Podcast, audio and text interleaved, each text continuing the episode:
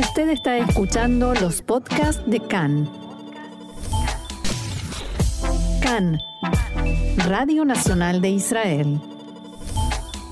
Hoy miércoles 13 de julio, 14 del mes de Tamuz, estos son nuestros titulares. Dentro de poco más de una hora arribará a Israel el presidente de Estados Unidos, Joe Biden. Se espera que Irán esté en el centro de las conversaciones. Biden y Lapid firmarán una declaración conjunta. Antes de la llegada de Biden, Israel anunció nuevas concesiones a los palestinos en la margen occidental y la franja de Gaza.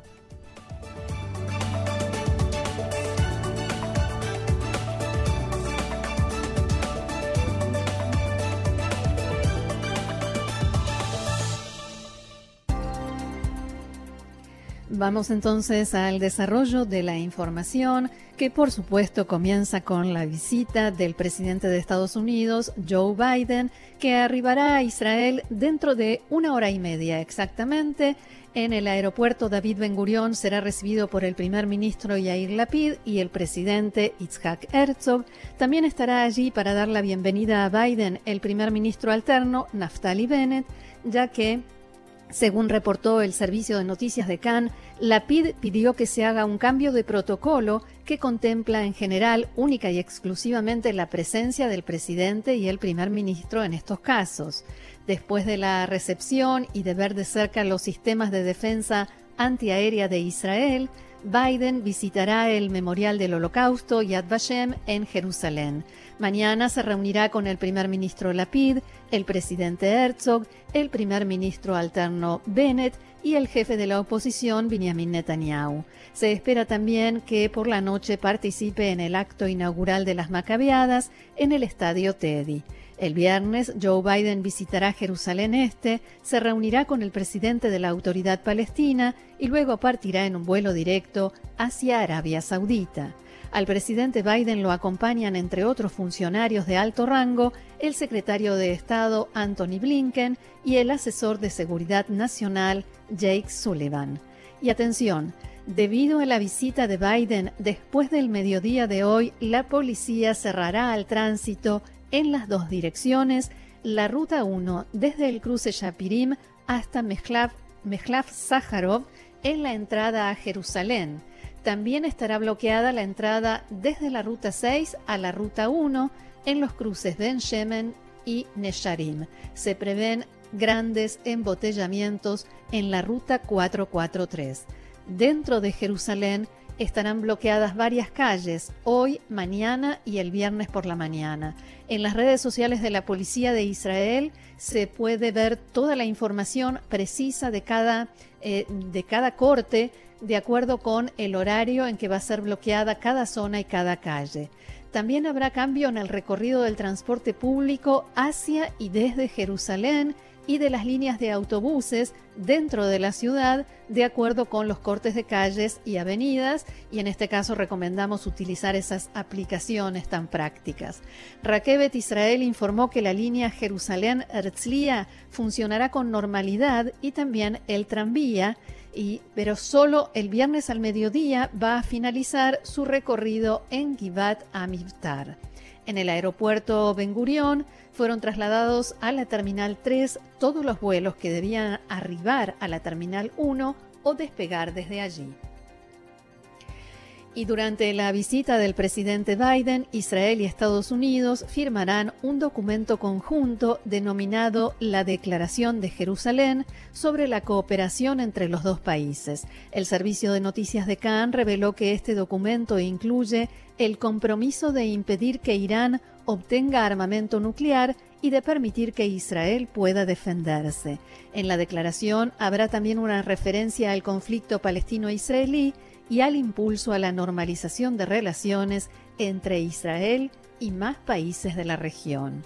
Khan pudo saber también que en esta declaración, que será firmada por el presidente norteamericano Joe Biden y el primer ministro israelí Yair Lapid, se mencionará a Arabia Saudita en particular. El trabajo de redacción del documento llevó algunas semanas y según dijeron fuentes involucradas, será una expresión de la voluntad de la administración Biden de impulsar el proceso de normalización en la región. El embajador de Israel en Estados Unidos, Mike Herzog, dijo que la Declaración de Jerusalén es un documento importante que arraiga los compromisos del gobierno norteamericano con Israel.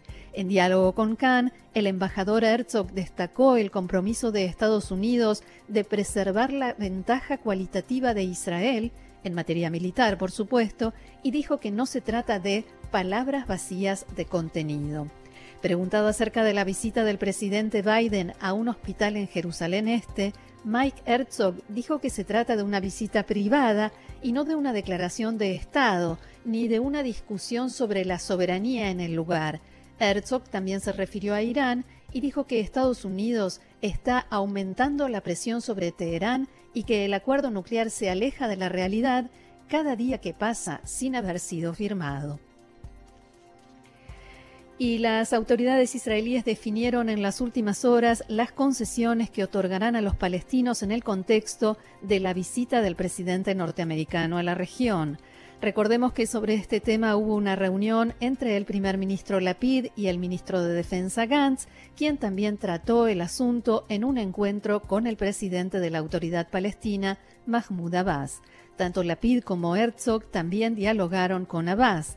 Finalmente, después de una evaluación de situación, las autoridades israelíes comunicaron a través del coordinador gubernamental de las actividades en los territorios la legalización del estatus de 5.500 personas que en realidad no tenían estatus en el registro palestino de población, que se suman a los otros 12.000 cuya legalización ya había sido aprobada. También se anunció el aumento de la cantidad de trabajadores de la franja de Gaza con permiso para trabajar y comerciar en Israel en 1.500 más, con lo cual ya son 15.500. Esta medida es especialmente positiva para los palestinos y su efecto beneficioso ya se siente en la economía de la franja. Al mismo tiempo, se abrirá el cruce de Salem en el norte de Samaria para ampliar la entrada de árabes israelíes a la ciudad de Jenin, una medida cuyo objetivo también es mejorar la economía palestina. Se trata, como hemos dicho, de medidas económicas y se están estudiando más, especialmente continuar con la legalización de la situación de miles de personas sin estatus que viven en la margen occidental y de extranjeros casados con palestinos y palestinas. En cuanto a proyectos de mayor envergadura en la franja de Gaza, el ministro de Defensa Benny Gantz, que aprobó todas estas medidas, declaró que en este sentido no habrá ningún avance mientras jamás no devuelva a Israel a los civiles y los cuerpos de los soldados que retiene en la franja de Gaza. En tanto, Mahmoud al-Habash, asesor del presidente de la autoridad palestina Abu Mazen, dijo que el gobierno en Ramallah cortará sus relaciones con Israel si Estados Unidos no cumple sus promesas, la reapertura del consulado para los palestinos en Jerusalén y retirar a la OLP, la Organización para la Liberación Palestina, de la lista de agrupaciones terroristas.